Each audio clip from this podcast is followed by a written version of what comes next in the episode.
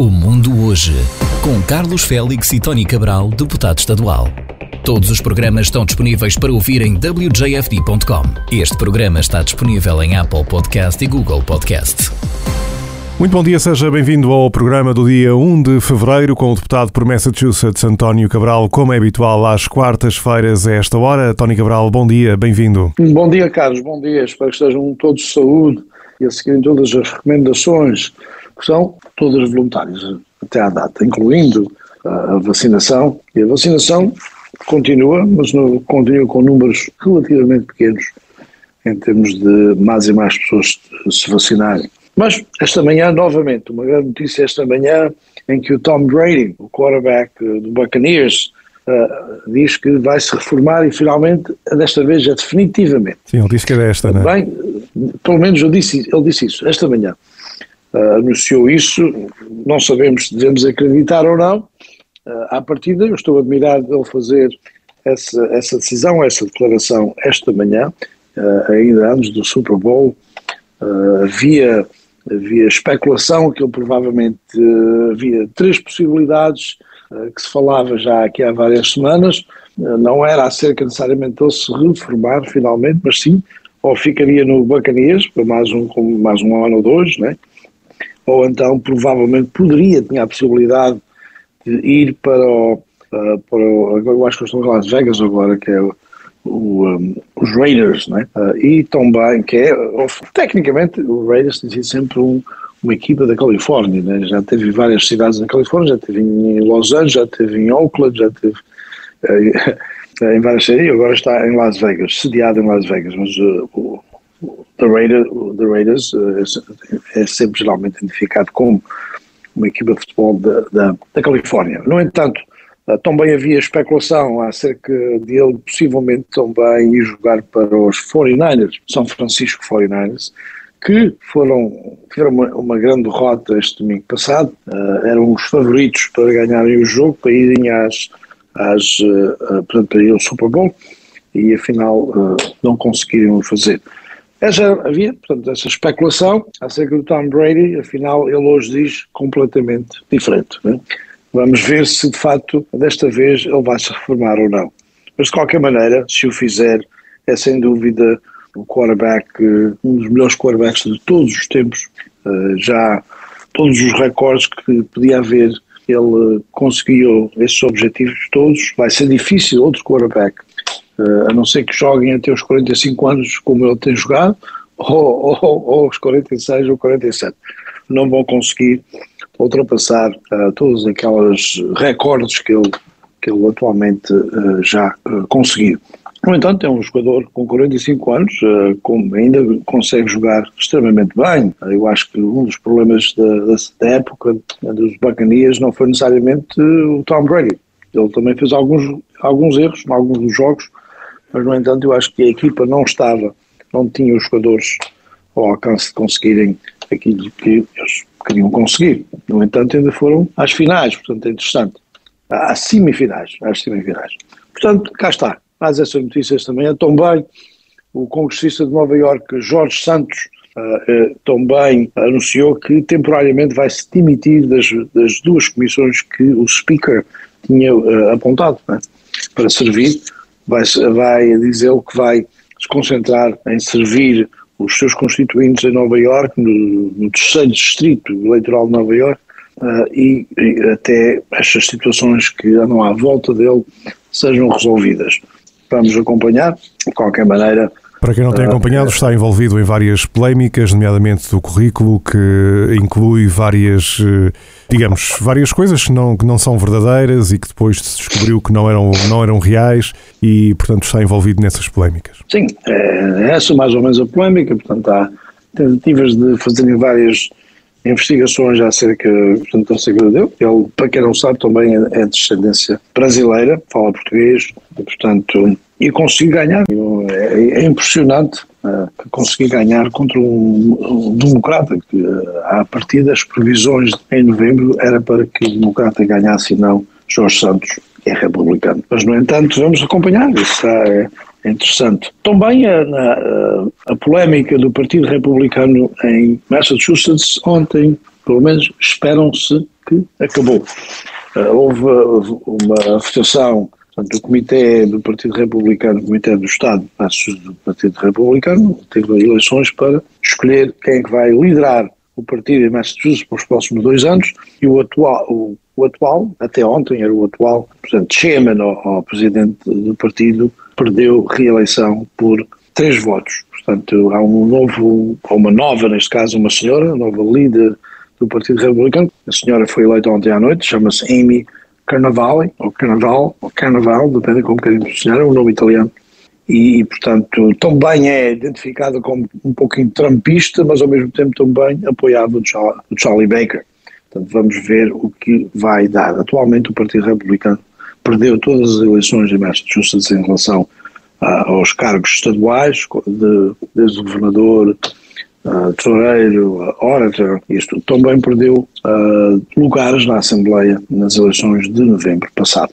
Continuando no, no, no Partido Republicano, já há mais possíveis candidatos à presidência dos Estados Unidos. Como sabem, o único candidato que já anunciou que vai concorrer pelo Partido Republicano é o Donald Trump. Mas já se fala, e hoje há uma, há uma, uma notícia em que outros dois possíveis candidatos. Um deles é a senhora Nikki Haley, uh, se recordam, era a embaixadora uh, dos Estados Unidos às Nações Unidas uh, durante a presidência do presidente Trump, do Donald Trump. Vai, a notícia é que ela vai anunciar oficialmente a sua candidatura à presidência pelo Partido Republicano no dia 15 de fevereiro, portanto, daqui, mais ou menos daqui a duas semanas. Também, esta manhã, há a notícia que o governador de New Hampshire, que é o governador Sanuno, também está a ponderar a ideia de ser também um candidato à presidência uh, dos Estados Unidos pelo Partido Republicano. Cá estamos à competição, vai haver competição contra o Donald Trump uh, e isto é, temos no princípio, não é?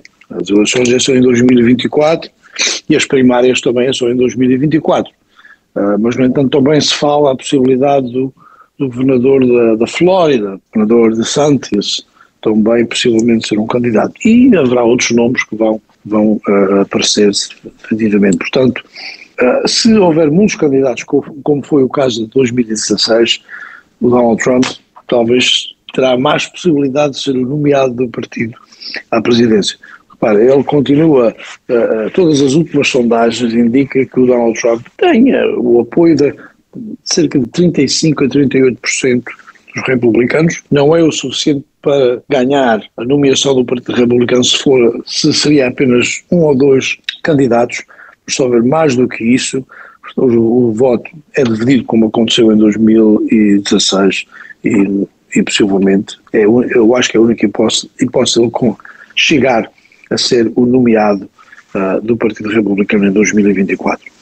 Portanto, vamos, é, é, é, uma história que vai, está a desenrolar a partir desta manhã uh, uh, e vai desenrolar ao longo de 2023 Uh, e, e pronto, vamos continuar a falar nisso. Já que o Tony Cabral fala em eleições, em relação ao Partido Democrata, uh, Joe Biden deverá recandidatar-se? Bem, uh, tudo indica que ele vai se recandidatar, ainda não fez essa decisão oficialmente.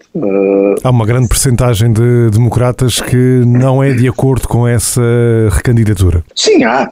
Há, há porque acham, por várias razões, uma delas porque acham que é a idade dele já um bocado avançada e, portanto, é, essa é uma das questões que continua a vir a flutuar sempre nas conversas.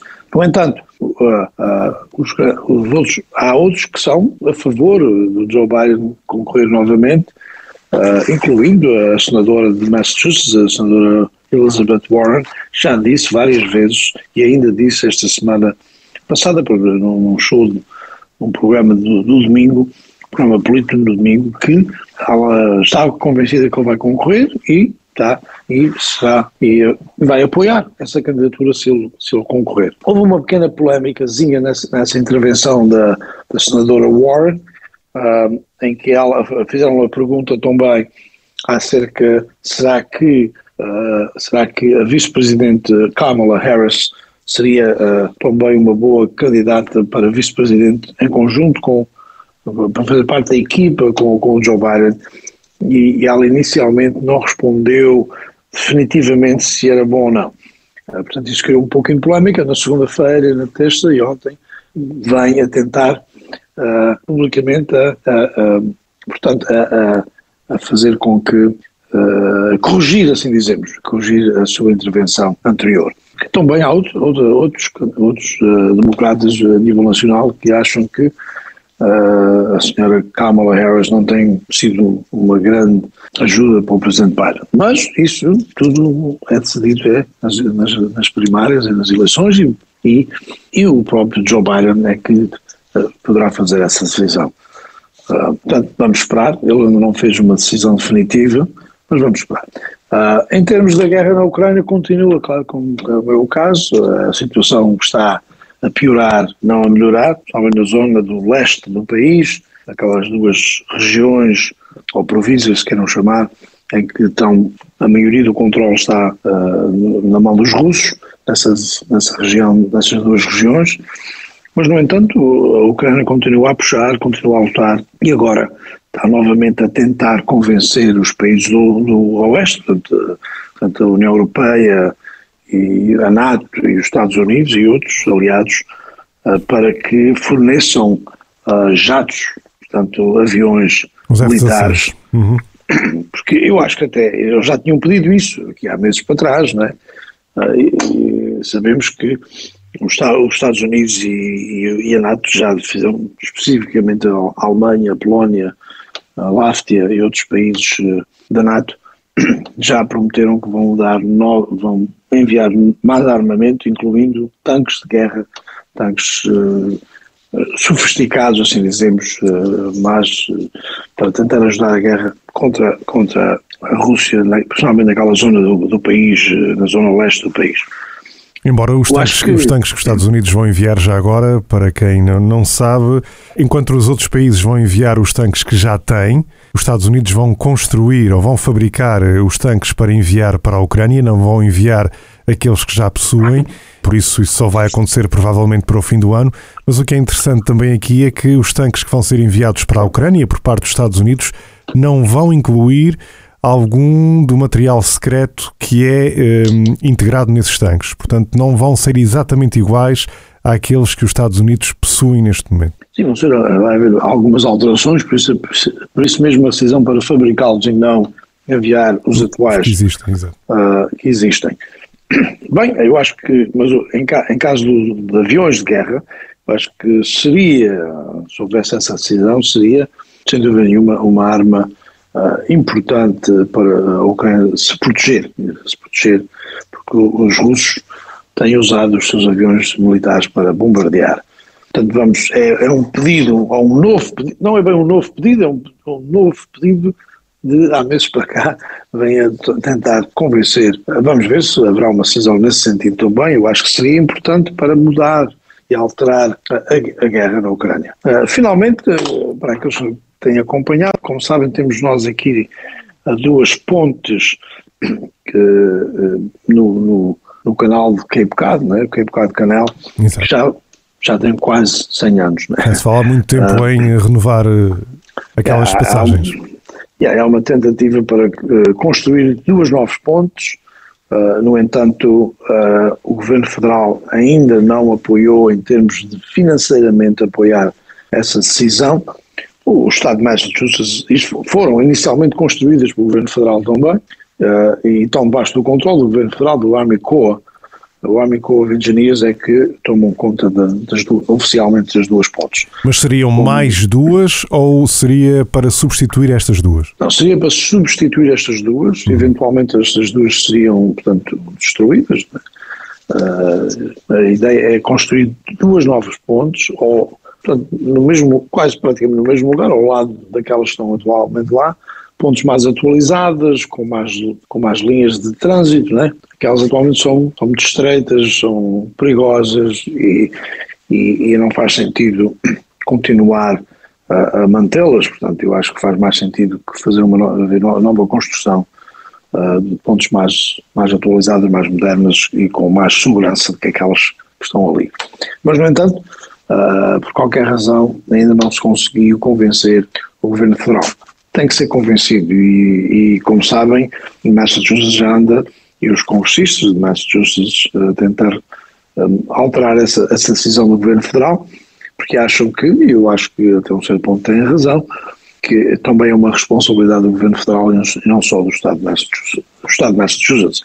E temos, o governo federal tem muito mais poder financeiro, principalmente depois de, de terem aprovado e o, Presidente Biden ter assinado com, com o pacote de infraestrutura uh, que foi feito em agosto do ano passado. Vamos também contar, isto é uma decisão, isto é importante para a economia um, de Massachusetts e para a economia, principalmente daquela região, da região do Cape Cod, um, principalmente na época de, de férias, no, verão, para aqueles que se aventuram ou têm se aventurado ir até Provincetown, por exemplo, uh, é uma viagem uh, que demora várias horas e, em parte, isso tem a ver com o trânsito, tem a ver com aquelas, aquelas pontos que atualmente dão acesso ao Cape Cod.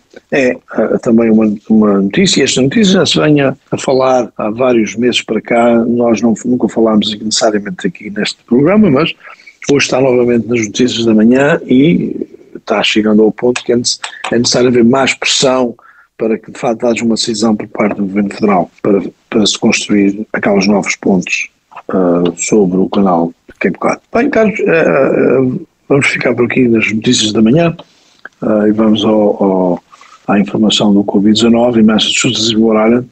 Como sabem, houve, para aqueles que, têm, que acompanham também, há uma, aqui uma ligeira descida uh, no número de novos casos comparado com a semana passada, mas uh, na realidade é uma descida, mas também há uma grande descida no número de testes oficiais, isto é, testes oficiais, não aqueles que as pessoas fazem nas suas próprias casas, os testes rápidos. Portanto, aqui há, há, várias semanas para cá, vem-se a fazer cerca de quase 100 mil testes por semana. Esta semana só se fez, só se fez, um número é grande, mas, portanto, comparado com semanas anteriores, só se fez 68.613 testes. E, portanto, desse número de testes, 5.797 novos casos. Quando se olha para o número de 5.797, a partir de uma descida da semana passada de uh, um pouquinho acima de 100 novos, uh, mil novos casos, a menos, né?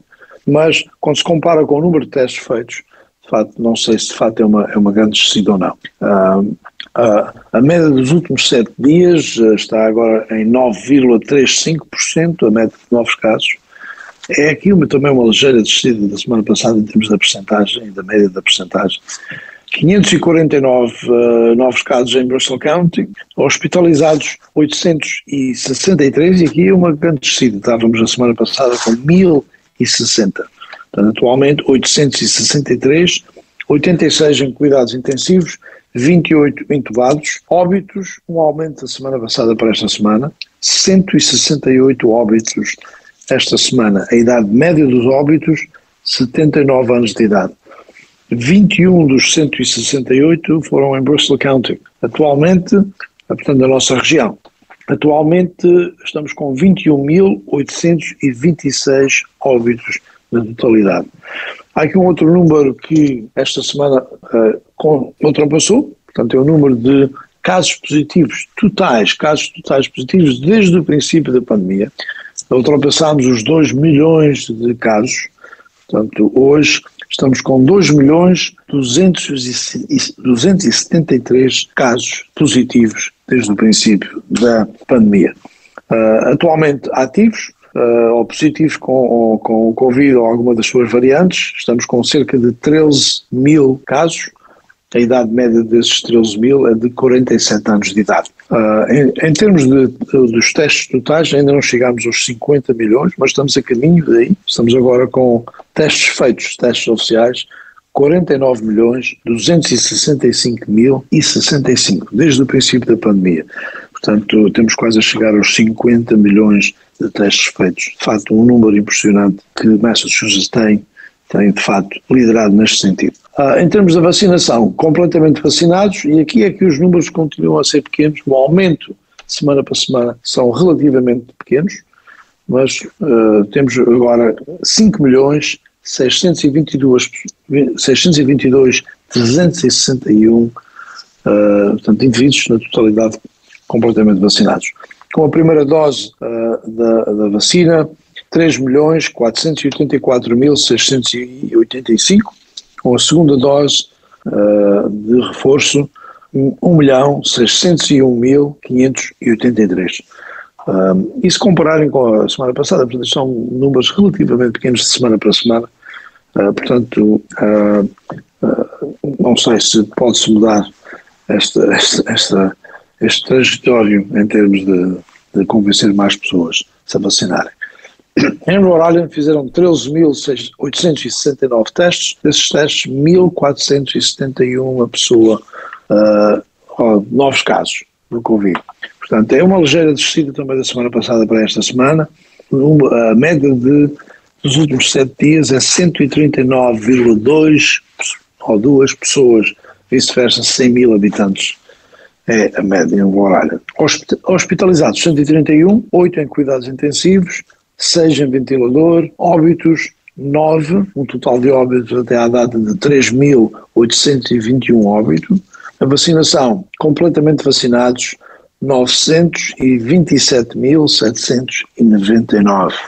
Portanto, isto representa em porcentagem a mesma porcentagem, uma ligeira, um ligeiro aumento da porcentagem da semana passada, está agora em 87,6% da população, está completamente vacinada, a semana passada era 87,5%. Uh, portanto, com a booster uh, que Rhode Island apresenta em termos de números, aquela booster que se chama-se Valent, uh, a dose dessa booster estão agora com 252.083 pessoas com essa dose dessa booster. Portanto, isso representa cerca de quase 24% da população. Carlos? Muito bem. Fica aqui então toda sim. essa informação nesta quarta-feira. Sim, muito bem. Portanto, para todos uma continuação de uma, uma, boa semana e um grande fim de semana. Vai ser um fim de semana muito frio. Muito frio. Talvez. Principalmente talvez, no sábado. Uh, exato, vai ser um dos dias mais, mais frios de uh, há vários anos para cá. Portanto, não esquecer de ir buscar aquele sobretudo e se protegerem do frio. Bom dia, Carlos. Fica então combinado. Voltamos para a semana à mesma hora. Bom dia. Até lá. Exato. Bom dia. Bom. Tchau. O Mundo Hoje. Com Carlos Félix e Tony Cabral, deputado estadual. Todos os programas estão disponíveis para ouvir em wjfd.com. Este programa está disponível em Apple Podcast e Google Podcast.